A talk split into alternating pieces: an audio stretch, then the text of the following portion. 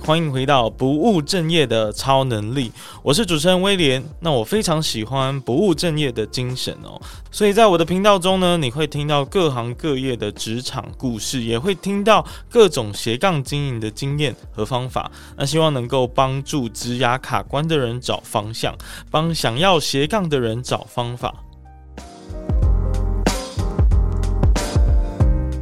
那这一集的节目呢，并不是一般的职业访谈或者斜杠经营的那种正式的节目，而是比较轻松的杂谈。但是保证也给大家满满的收获。那为什么我们上一周没有更新呢？然后再加上这一周其实也是非访谈的形式。老实说啦，就是呃，因为我的受访者在美国，然后他最近呢刚中了 COVID-19，然后呃，大家如果已经有确诊过的话，就会知道喉咙爆痛，然后讲话就是没有办法发出声音，所以呢就没有办法继续进行那一次的访谈。不过没关系，这一次呢，我们邀请到了也是。是我最近很常上他们节目的一组来宾啊，那这一组录音的团体呢，他们的 Podcast 节目叫关 C I C U，然后是一个造咖非常非常常来使用的客户。那最近因为常上他们的节目哦，所以就觉得跟他们录音起来蛮快乐的。然后他们是三个人的录音团体，你听他的节目就会觉得他是一个呃完全享受自己在做 Podcast 节目这一件事情的三个人。所以今天聊的主题呢，会非常的有趣，然后你也可以有所收获，因为呃大家的专业都蛮不同的，那所以希望你喜欢今天的节目。那准备好了吗？呃，不务正业的超能力，让我们正式开始今天的节目。Hello，大家好，欢迎回到不务正业的超能力。大家有发现我今天的情绪有比较嗨一点吗？这就是微醺的效果嘛，微醺的效果。因为我们今天呢是在一个呃喝酒之后的闲聊，所以今天会来跟大家聊一些有趣的议题是什么呢？我们要来聊关于生气还有道歉的话题。那今天呢，就刚刚说我们有酒咖嘛，所以 可能要先跟大家介绍一下，就是他们是谁。呃，先让我们来欢迎，就是我们今天的节目的来宾，总共有三位，是来自关系 ICU 的三位朋友。Hello，耶，大家好，这是一个优质的频道。对，哎、欸，我以为我们要带我们自己关系 ICU。对，欢迎大家收听关系 ICU，我是智商心理师点，我是律师之庭，我是你们的好邻居叔公。这是你们的开场吗？欢迎欢迎威廉来我们这做客，谢谢威廉，威廉谢谢你们来，呃，谢谢哦。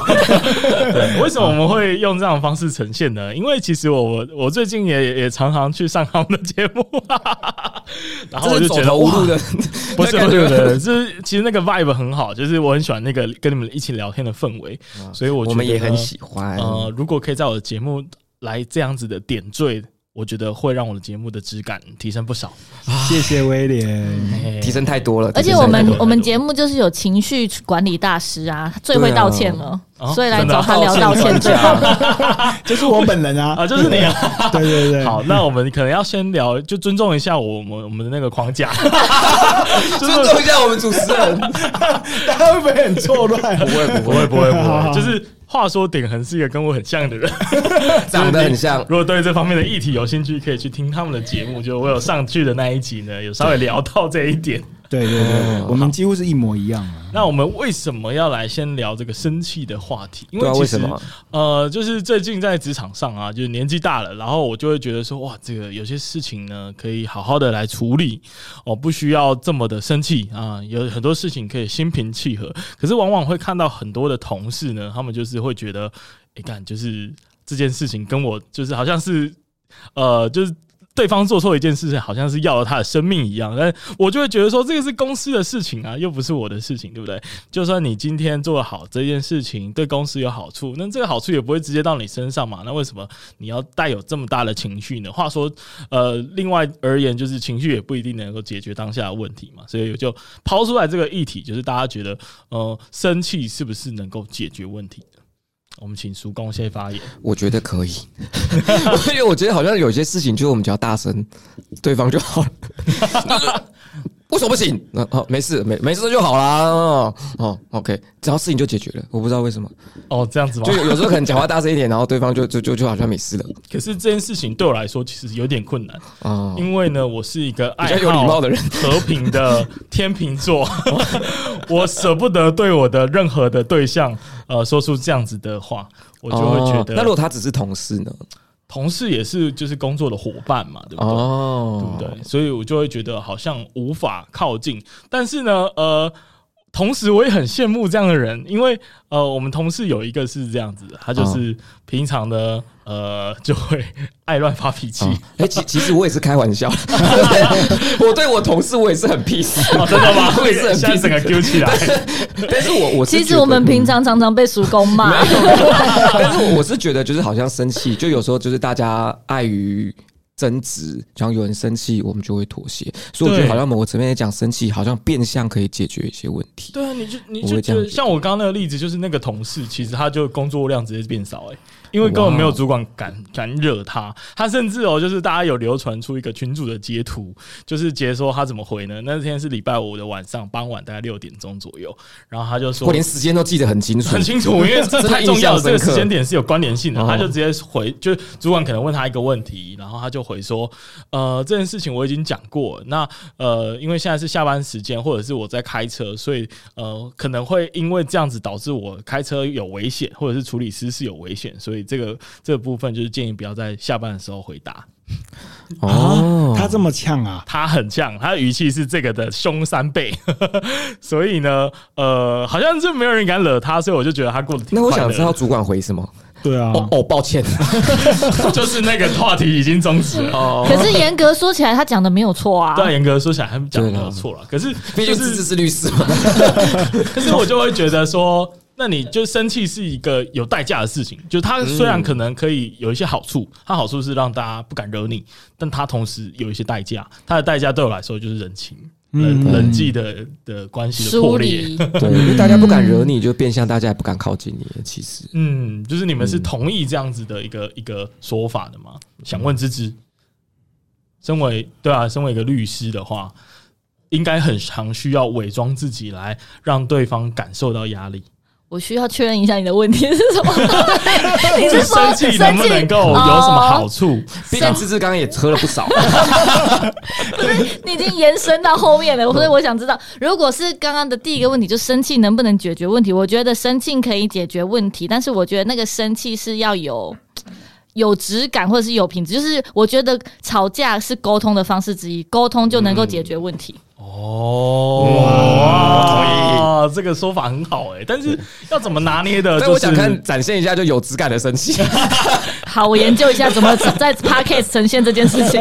对啊，有质感的生气要要要怎么个生气法？你是属于你你是属于采取冷战吗？冷暴力还是？我觉得吵架归吵架或生气，但是你要吵的，就是在那个呃，不要带太多的个人的情绪在。嗯。在处就，例如说处理公事的话，好，我们在就是要对事不对人了。我们在讨论这件事要怎么解决，而不是把你对那个对象的个人的评价放进去，这样就这样，我觉得那样的吵架就是真的是没有意义的吵架了。嗯，那你交了，那你觉得刚刚就是他回主管的这种方式，你觉得是对事而不对人的吗？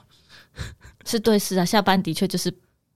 不适合在处理公事，所以这是一个完美的回答。哎，就是如果在你的这个论点里面的话，我哎，我不能说它是完美，但我觉得听就是是我可以接受，我觉得是合理的。嗯嗯，因为呃，然后如果我是主管的话，我就会在礼拜一上班八点一到，马上 Q 他，有回答这个问题。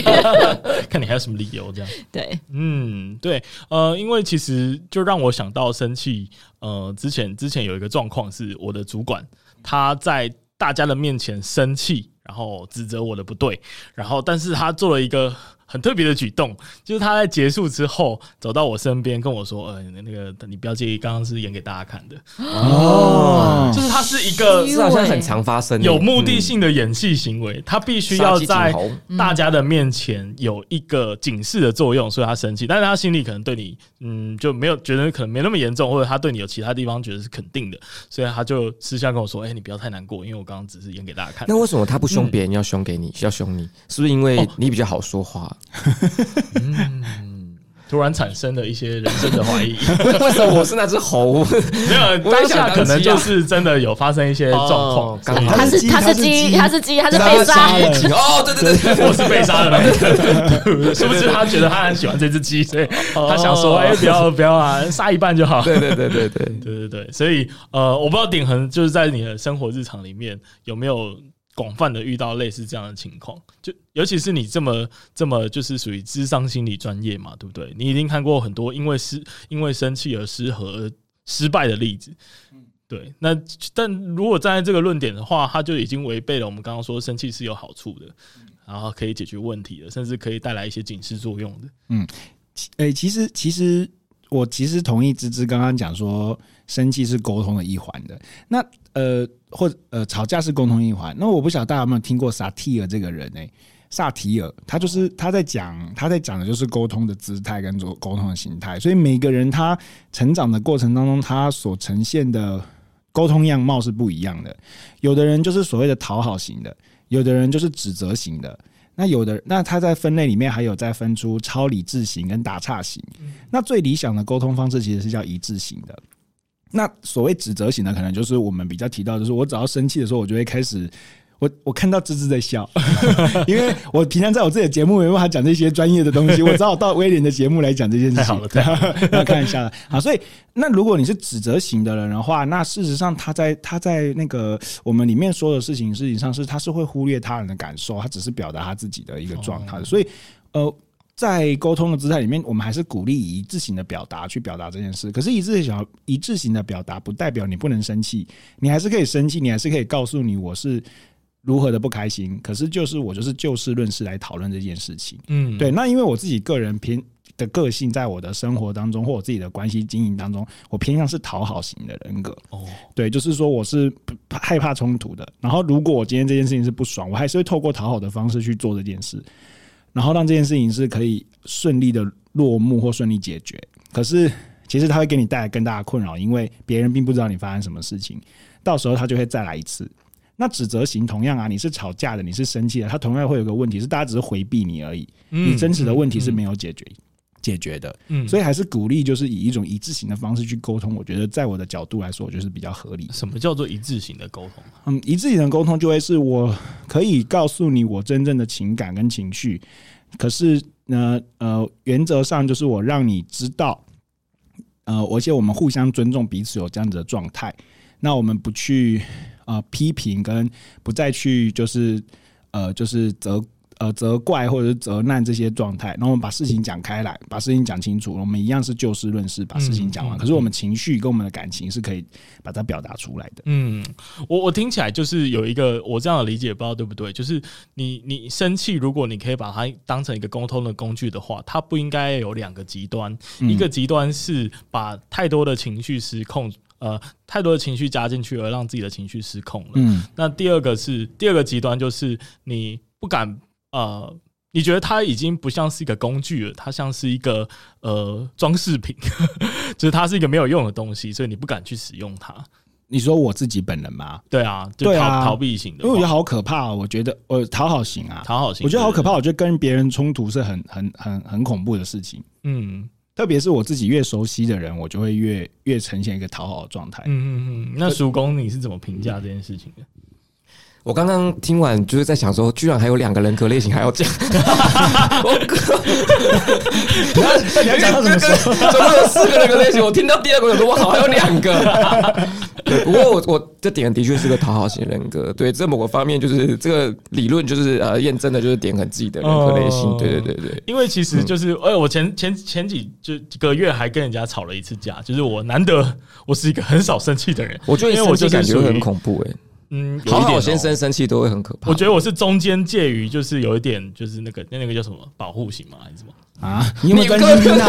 对啊，你有认真在听吗？我完全没有。我刚刚想说，你刚刚想法，你跟我一样，只有两个人格类型。我刚刚想说，我刚我刚刚想说，终于有一个节目可以让我好好说了。大家现在知道为什么不让他说？对，没事。对，我是觉我我是讨好型，中间偏讨好型的人，讨好型，所以我不太会生气，而且我也不容易，就是我的心情是很平静。但那你为什么生气了？那一次让我生气，我不讲原因，但是那一次让我生气，然后我生气完之后，我就想说。干，我还我还打这个讯息给对方，我说都已经三十岁了。我还需要遭受这样情绪的波澜，我觉得真的是有够辛苦了，所以我们就这样子吧，就类似这样的话。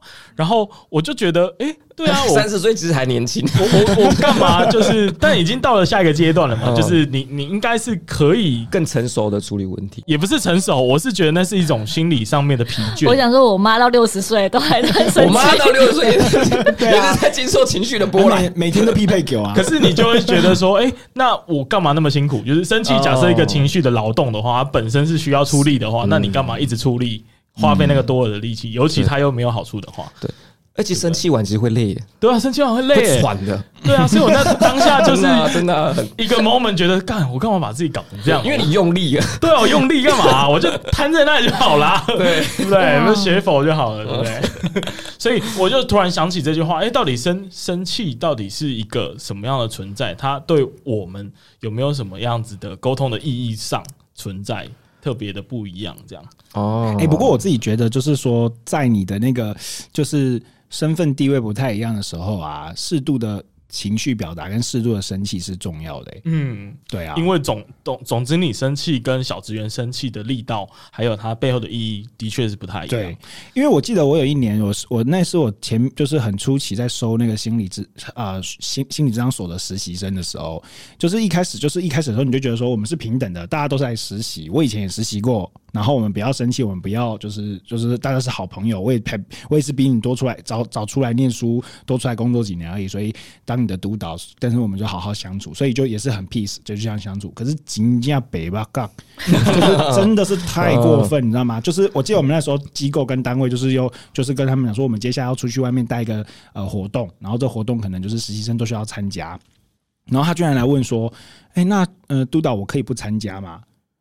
然后我就，然后因为我平常很好说话，然后那天我就，我那天第一次我就觉得说，我好像需要拿出一些我那个位置上面的生气这件事情来跟他谈话。我就看着他，我说：“你觉得实习生可以跟督导 argue 这件事吗？”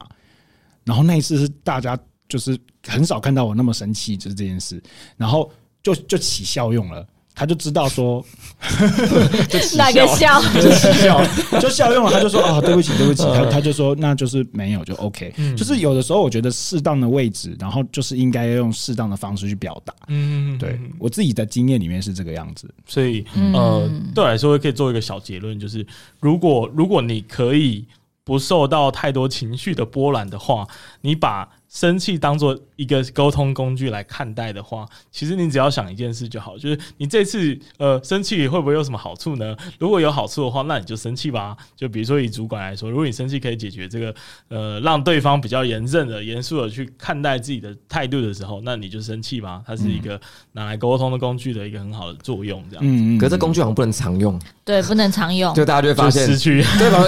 原来这是套路啊！对，他就会发现这个套路的，好像也是哦。对。而且，如果你一直生气，我们可能会怀疑你可能有一点精神疾病。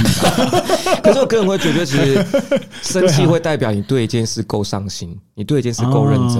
因为我如果真的不在乎这件事，你随便怎么做怎么想乱搞，我都没差。好像是，但是我对这件事我很认真，同样认真的看待。所以你今天做不好，我是真的会有情绪的。因为你，我跟你一搭档，但你搞这种事，对我在乎这件事。对对对，我觉得对一件事上心程度，嗯。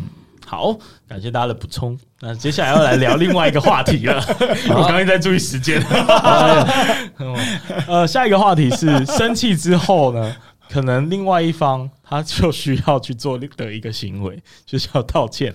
是另外一方吗？道歉的一定是另外一方吗？哦，对，也不一定哦。嗯，生气的无理就是你，你需要道歉了，对吧？对对，但他也可以都要思考这个问题。对，好像是是。那我刚刚这个举例可能有一点状况，但是呃，道歉也是一个呃蛮值得探讨的一个一个艺术吗？可以这样说吗？因为呃，为什么会提出来讨论呢？因为我就听你们的节目哦，听你们有认真听哦，有一集节目就有提到说，呃呃，好像是点横，哎呃，你们你们心理师事务所的状况啊，然后你就给人家迟到了啊。你要不要重新再再讲一下那个故事？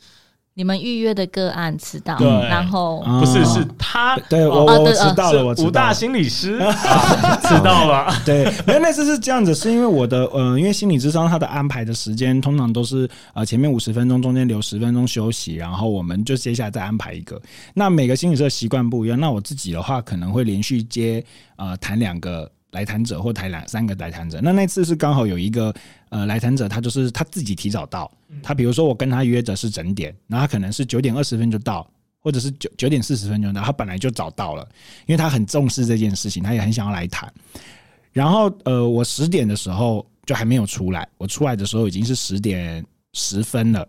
也就是他等了整整我快要一个小时，嗯，可是哇，可是实际上他其实是应该说他只有等十分钟，五到十分钟，应该是说不能说只有啊，因为让人家等就是让人家等嘛，好，所以其实我就是迟到了。然后我记得我出来的时候，我们那个行政柜台小姐，她就跟那个，她就她就在安抚那个人，然后她就说：“哎，所长。”她就跑过来，我们那行政小姐有个北吧，然后她就跑过来，她就说：“这样？感觉感觉生气了，感觉生气了，生气了，生气了，赶快赶快道歉，有可能是你要道歉了。”对对对。然后她就她就过来，她就说：“嗯，所长，她就说为什么？嗯，他他说他要退。”费他不想要谈这样子，这声音好，他讲话都这么呆吗？对对对，那个是我们前面的那个那个行政，然后我就说，呃，我说好，那没关系，就是退，因为我们就真的不对这样子，我就说，呃，而且。呃，也没有什么太多的道理理由这样子，然后后来我就出去，我就跟他谈一谈之后，诶，那个那个来谈者就说好，那不然我们进去里面给我十分钟的时间，我就稍微了解一下他的状况。然后离开之后呢，我们行政柜台就说，那所长为什么为什么那个我跟他道歉道歉半天都没有用，可是你你这样跟他讲就可以呢？啊，他他他就问我这样子的问题，然后我就我后来就跟他讲说，事实上我觉得呃，任何一个呃在情绪上面的人，他缺的并不是你跟他说对不起，而是。你要知道他的情绪是什么，然后让他知道说，我了解你现在发生什么事。所以我记得我那时候跟那个来谈者讲的是说，我说我你我知道你现在非常生气，然后我也很抱歉，就是让你等这件时间，然后好像你提早来，你很重视这件事情，然后我们好像相对的很像很不在乎，但能不能现在给我十分钟时间？我们都来了，我们是不是能了解一下你的状况？好，所以我就再把他邀请进去。然后我过程当中，我我我也有道歉，可是我不是一直把他说对不起，对不起，我不是一直用这个方式。诶，他就可以接受，那他也继续，他也继续，他后来也确实继续来咨商。然后他因为他是一些伴侣问题，后来他很信任我，然后他也带着他的伴侣在一起过来咨商这样子。所以算是一个 NTR 的剧情。哎，NTR 为什么？看一下，看一下，看一下。你讲了一个术语，哎，术语。他要看我是不是？讲的术语也不提，我讲错了，讲错了。是啊，那我我觉得这边可以，大家就是其他两位，我也想要请教你们，就是你们觉得，就是像我今天迟到快一个小时，这种情况啊，对啊，很生气啊，应该要拿出什么东西才能让大家觉得说，呃。你的道歉呢，我可以接受，就是点横那刚刚那意思一个一个蛮好的方式，我也我也我也是蛮就是呃，因为听完这段话，我还特别把这个写成呃我自己的一个笔记这样。哦。那想问叔公，就是如果你通常呃你迟到很久的话，那你通常是怎么样去想理由，或者是你怎么样去跟人家解释说服？叔公我会迟到，对，因为我蛮常发生这件事，我是没有什么时间观念的人。哇，那你对这一个题目应该很擅长。我我我真的非常擅长。所以就是只要叔公约时间，我们就自动加三十分钟之后再再出现。我上次要去找芝芝拿东西，我跟他说十秒后就出现。哇，那久了久 久而久之就会变成消失的情人节，就是你的时间永远比别人少一点点。我我觉得诚恳很重要，我觉得诚恳，对对对对，就诚恳是很难。就像我觉得诚诚恳就是表示就是自己真的是没什么时间观念。所以，如果说我们大家要约东西，肯定要早点约，或是事事情的重要程度或严重性。对，然后我觉得就是，我我觉得我觉得可能有些人可能做错事，他可能就会，可能他会自己先生气，或者他会找理由，或者什么。但我我个人就是。选择大家不提我就不提，然后大家提我就道歉，这样听起来不是一个很好的方式。可是，可是就就我觉得态度很重要，因为我觉得其实不管怎么说，我觉得态度是很重要的。就是你你的态度是是怎么样很重要？就假设如果说今天我我我是你就迟到一小时，我走上来。我先沉默不语，直到有人跟我提起这件事，我才哎哎，A P A，巧了，真的被人发现我迟到。重新就是，听起来是非常没有诚意的一个做法。对我，我们有一次聚会，每次都是叔公迟到，然后那一天换我迟到，他就给我刁我说：“哦，今天你迟到。”气死了！因为我想说，就是嬉嬉闹闹就要度过这个这个尴尬的时间。我就觉得迟到应该看他就是有没有人生气吧。哦，对，我觉得重点是先去看有没有人生气。对，可是。不管怎么样，迟到三十分钟以上都还蛮值得生气的吧？所以你怎么会去期待说，呃，最好大家不要生气，如果没生气，我就赚到了。所以你你今天有期待我们不要生气吗？我当然是完全是期待你们可能会生气。真的吗？所以你不觉得？你不觉得我一上楼就是那种超没有诚意啊，超有诚意的吧？超级吧？但是我觉得我跟威廉这点可以不一样，就是威廉来来之后，第一个想法也是想说。啊！我要把气氛啊弄得比较欢快一点。我完全没有这样想，真的。但是我我我我通常都会 直接说，我通常都会直接说，就是我真的很抱歉。然后因为什么原因？他跟我道歉吗？有有有有，没在听抱歉。有，你今天喝醉了，我们先喝醉了。对啊，对对对。好，那我们来请教芝芝吧，因为刚刚那个叔公的案例呢是非常不值得大家参考，不值得吗？所以我们试图要在这三个人当中。找到 都没有人另外一个 另外一个可以参考的案例。好，我个人 我个人的部分啊，我如果出门。就知道我会迟到，那我一定会先讲。比如说约十点半，啊、然后路程可能要三十分钟，我十点十分才出门。那即使还没到约定的时间，我就会先说我会大我大概会晚几分钟。嗯、我也是，哎，我觉得这还蛮重要的。对，就是先让人家有心理准备，或者是说我会先跟对方说，哎，我这边会晚个十分钟，你要不要晚十分钟再出门之类的？对，不不要一声不响，然后到时间。这这话我会说，我可能晚十分钟出，那你可以先先点。你可以先说，你先点餐好不好？可以啊，我如果是 这样，如果是这样的话，我就会问说，那我要不要先传菜单给你？哦，对，以降低那个被破坏的时间性。对对对，如果后面还有其他行程，我说那我先传菜单给你，你先看一下，然后我这边先点，你来了就可以吃。我觉得这个是很有智慧的做法。跟你跟你跟你这样子跟你迟到也不用担心哎，因为就是很舒服哎。对啊，所以我才可以一直跟你们两个相处。对，因为芝芝都是提早到的，嗯，他都会提早十分钟。他是一个准时的人。对对对。但我觉得他就算迟到，也有一个起手式，就是就是就是先先传讯息，对，预知这样，因为连你自己都无法掌握的行程，那你的态度可能对这件事的态度就会被人家觉得说好像很不重视这样。对，嗯，因因因因为芝我们三个刚好是芝芝是就是会提早十分钟，啊，我是压线，然后是。叔公是一定会迟到，哇！那你们是活在不同的时空，对对，所以前后会有一个很大的落差，大概 二十分钟到三十。就是我们约完之后，我会在私赖点和说：“哎呦，等一下，因为我们约几点，我们等一下大概几点到就好。”原来你们还有这样？没有啦，没有啦，开玩笑，暗中调一下 schedule。我我也想再说，哎，我可以继续说吗？可以吧？可以吧？你你还有三十秒，还有三十秒。不过我希望你可以去。告诉大家说，就是你刚刚有有提到嘛，就是呃，你会希望可以同理对方，就是理解理解对方的那个，就是对于迟到很生气的这种感受。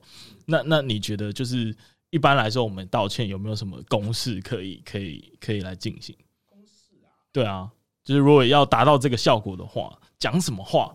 或者是用什么方式会通常会比较效果？哎，其实我在跟我们的工作人员谈谈，就是教育训练的时候，我们都会讲说，就是你接起电话来，或者是对方不管什么要求，你第一件事情就一定是先同理对方，就是你先去理解他是发生什么事情，然后那个同理的方式，你如果说要套公式，以前我们在学习的时候确实有公式啊，他就会说，我觉我觉得你怎么样怎么样，我感觉起来你怎么样怎么样。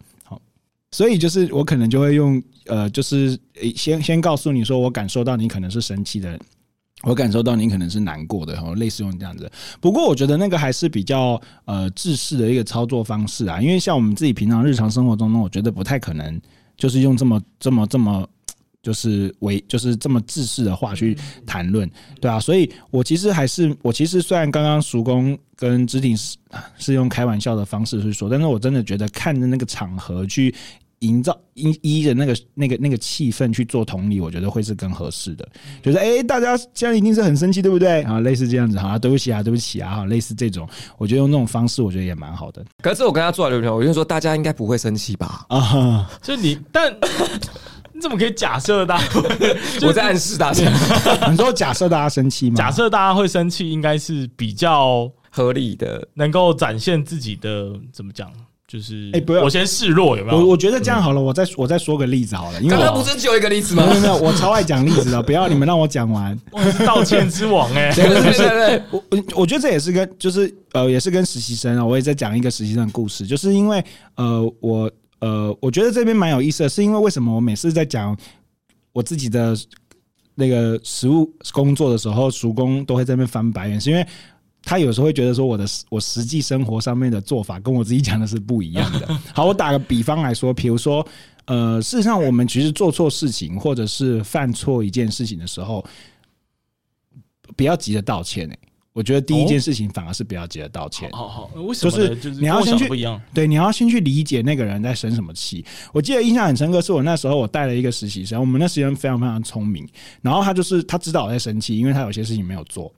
然后他来的时候，他就看看我，然后他就问我说：“就是是不是什么东西没有做？”然后我就点点头，然后他就先去把它做完，然后做完之后他再来道歉，就是他再来告诉我说：“就是说，哎，不好意思，就是现在把它完成了。”就是有一点就是说，你你为什么我生气？因为这件事情现在没有完成嘛，对，所以应该是先去把那件事情处理完之后，我们再回来把这件事情道歉去处理这件事情。嗯，好，我觉得这也是其中一种方法。嗯，就是我先把。该做的事情我先完成，否则我过分的在意对方的情绪，过分在意对方的感觉，然后我一直道歉，一直道歉，那没有用啊。那你以刚刚的那个个案来说。我其实他最想要做的是什么？是我已经等了四十分钟了，我很多话想讲啊，你还在那边跟我唧唧歪歪道歉道个屁啊！我要的是可以好好说话，所以我的我做的第一个东西是我先带你进去好好的谈一谈嘛，先把事情处理完。那你的情绪我还是会照顾到，所以那个东西我觉得还是得得去处理起来。嗯，对，你会发现就是点会语带哽咽的讲这些东西。哦，他本来就是有哭腔啊，对对对，这就是他道歉的一 一环。难怪，可是可是如果对方跟我就是有不愉快，然后他转头就去做我要做的事情，我会觉得说，哎、欸、啊，所以呢，你不用道歉的哦。哦，先解释对不对？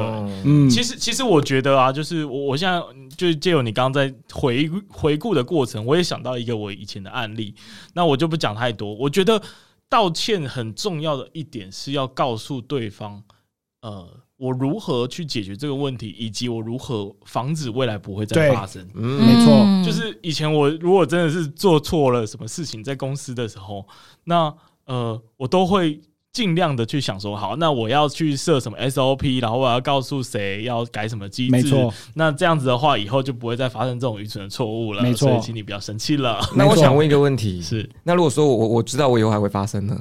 怎么那么白目啊？这个人，我真的知道，那你就是注定要被骂。要被骂。OK，我我我觉得再举一个例子，哦，又一个例子，太多例子了。我不管，你例子王，不是因为时间到了，时间到了，对，因为灰姑娘要回家了。我没有，我跟你们讲，就是你知道，我们关系 ICU 最近就是一直被放鸽子。哦，然后，然后放鸽子这件事情，我觉得没有关系，是因为你如果真的有事情，那你的道歉的东西，其实你是看得出来你的诚意的。嗯，比如说，哎，我这次真的发生了什么事情，我没办法。那你要做的事情，如果用我们刚刚的公式来说的话，是你要告诉我你要怎么解决这件事啊。哦，那我下次要跟你约什么时候？嗯，但是你说，哦，对不起，我怎么样，我不能来，然后你再再再来就鸟无音讯。嗯，你那不是道歉，你那个摆明就是你不想来。对，你只会让人家觉得说你是没有。就是好好的尊重我，跟没有好好在意这件事，所以我觉得情绪跟事件的处理，它本来就是应该要一起的。那这个东西就是多亏了叔公，因为我很常一直跟他道歉，然后不解决事情。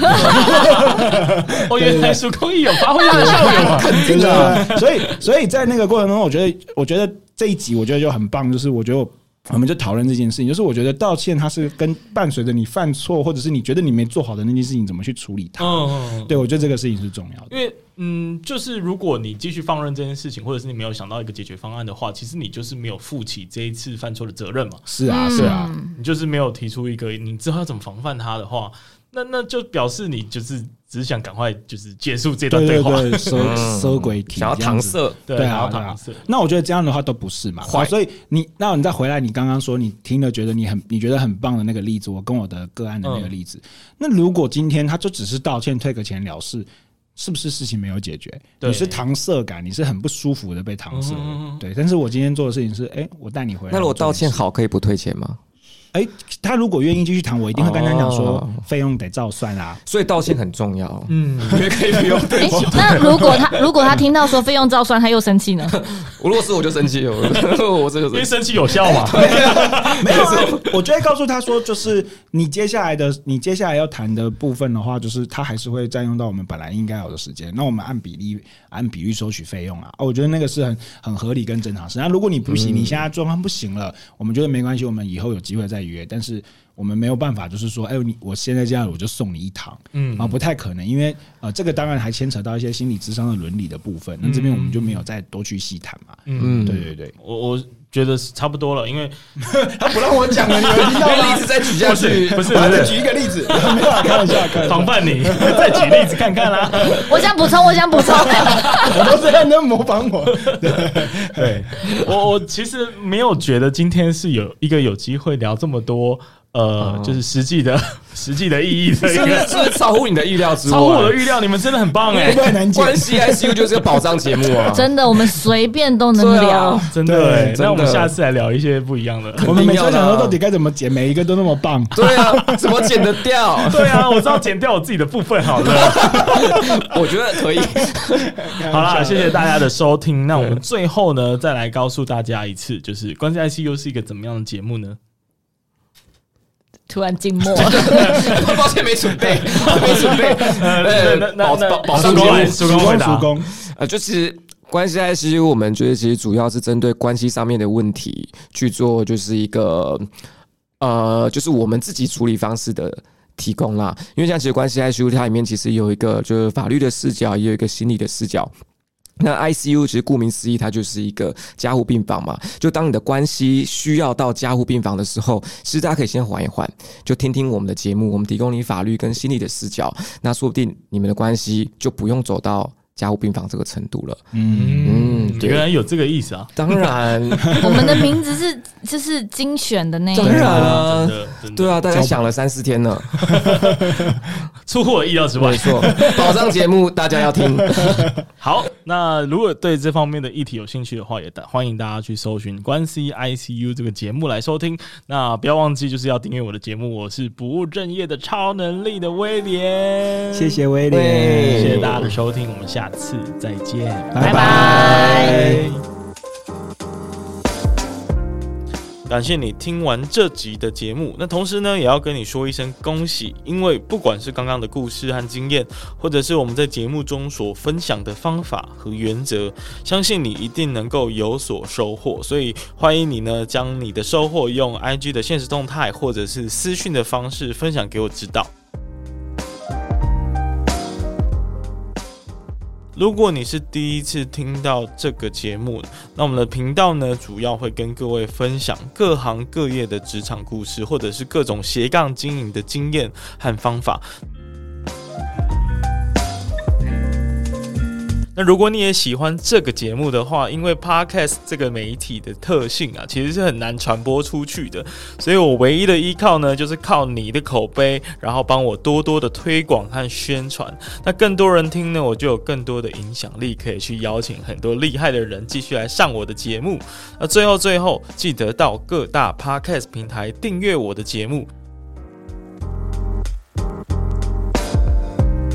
那平时呢，我也会不时的在 IG 上更新斜杠经营的这些相关的内容跟生活。